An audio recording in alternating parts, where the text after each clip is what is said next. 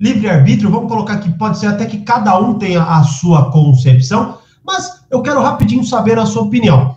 Você se considera uma pessoa que tem livre-arbítrio ou não? Livre, vamos para a gente simplificar e para a gente estar tá no mesmo âmbito, tá? E o que eu vou falar aqui para vocês é o que eu aplico na minha vida, tudo bem? Então, se você em algum ponto falar, não, ah, eu faria desse jeito, tudo bem, pode fazer, aí é com você, beleza? Mas vamos colocar que livre-arbítrio seria eu poder fazer o que eu quiser a hora que eu quiser, tá? Eu não estou entrando num, num, num, conceito filosófico de, por exemplo, algo que não é lícito, tá bom? Ah, eu poderia, sei lá, voar, ou sei lá, voar, lícito, sei lá, matar alguém. Tipo, é óbvio que não, tá? Eu estou falando num conceito de, por exemplo, ah, eu não quero trabalhar, ou, ou ah, eu quero fazer tal coisa, ou eu quero fazer isso e aquilo, né?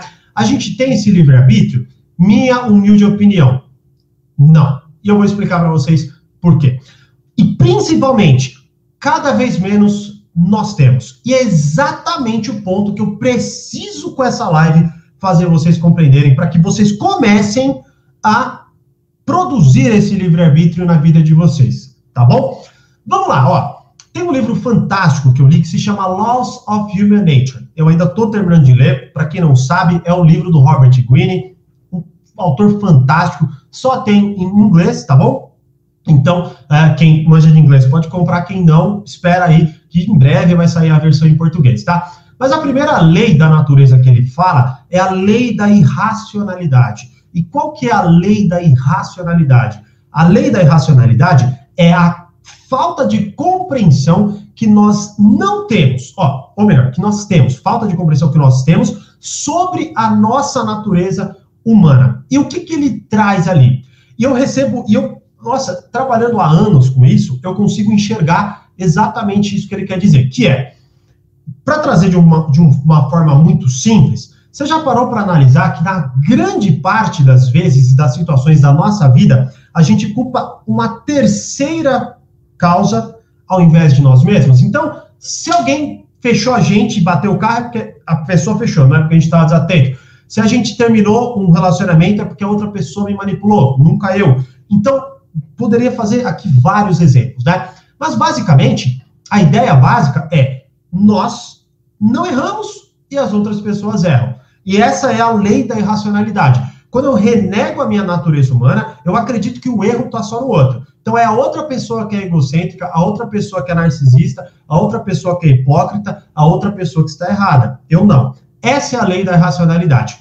Podemos nos aprofundar um pouco mais nisso daí, que é nós cada vez mais estamos nos enfiando em hábitos destrutivos. E o que eu quero dizer? É muito simples.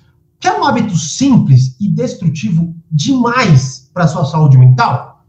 Mexer no celular na hora que você acorda e um pouquinho antes de você dormir.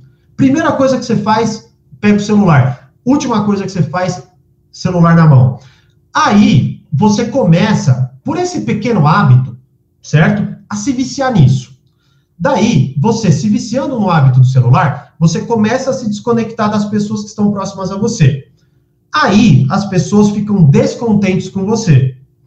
Mas você não assume que esse é o problema. Você acha que do nada uma pessoa estourou com você. Pode ser sua namorada, seu namorado, seu filho, sua filha, seu pai, sua mãe. Fala assim, do nada. Pô, você só fica nessa porra de celular aí? Aí você fala, claro que não, eu peguei agora para mexer pum, seu relacionamento já, já começa a ficar uma porcaria. Aí, isso afeta ainda mais a sua saúde mental. Daqui a pouco, você está lá no trabalho, pelo seu vício, você sente aquela vontade louca de pegar o celular e pá, e olhar. Aí daqui a pouco, pum, você toma uma bronca do seu chefe, ou você deixa de fazer suas coisas, ou se você é dono, você começa a deixar os prazos passarem. Ou seja, um pequeno hábito destrutivo traz um encadeamento de problemas na sua vida e daqui a pouco você se torna uma pessoa depressiva, daqui a pouco você começa a ter problemas financeiros, problemas de relacionamento, sua família não gosta de você, por uma pequena ação que você criou e foi trazendo até ela se agravar na sua vida. Agora, eu te pergunto, você simplesmente pode falar assim, ó, vou parar de mexer no meu celular, ou vou apagar todas as minhas mídias sociais, ou vou quebrar meu celular e comprar um Nokia. Muita gente hipocritamente falaria assim: posso. Todos não fariam isso. Logo, o livre-arbítrio não está acontecendo. Por quê?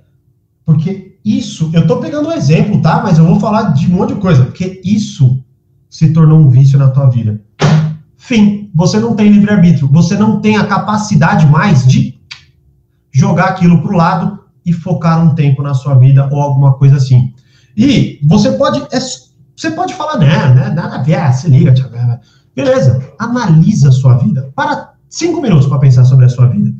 Eu cometo esse erro direto. Quantas vezes eu não estou lendo um livro, eu não estou assistindo um vídeo que eu preciso assistir e eu deixo o celular aqui do lado, sabendo que ele vai me distrair. Ele me distrai, eu perco a noção, eu simplesmente. O que, que eu quero mostrar para vocês? Eu não estou falando aqui que você tem problema de vídeo celular, não vou focar nesse ponto. Eu quero mostrar para você quantos hábitos destrutivos nós hoje temos como hábitos normais na nossa vida e que simplesmente destroem a nossa vida e que a gente não consegue largar. Então, assim, aonde, até onde nós temos esse livre-arbítrio de fato? É isso que eu quero trazer para vocês.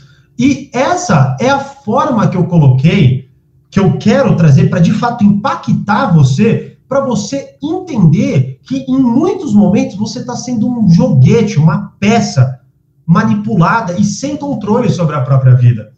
Um dos pontos cruciais que eu que eu estudo, que eu estudo, é para cada vez mais assumir controle da minha vida. Eu quero olhar para uma propaganda e só comprar aquele produto se de fato eu, Thiago Burigato, entender que aquele produto vai me trazer de fato benefícios. Não que uma jogada de marketing faça eu confiar naquela informação 100%, como por exemplo, uh, é aprovado por 99% dos dentistas. Sabe? Eu não quero fazer isso a parada que determina a minha vida. O livre-arbítrio muitas vezes não passa de apenas uma noção filosófica e não real.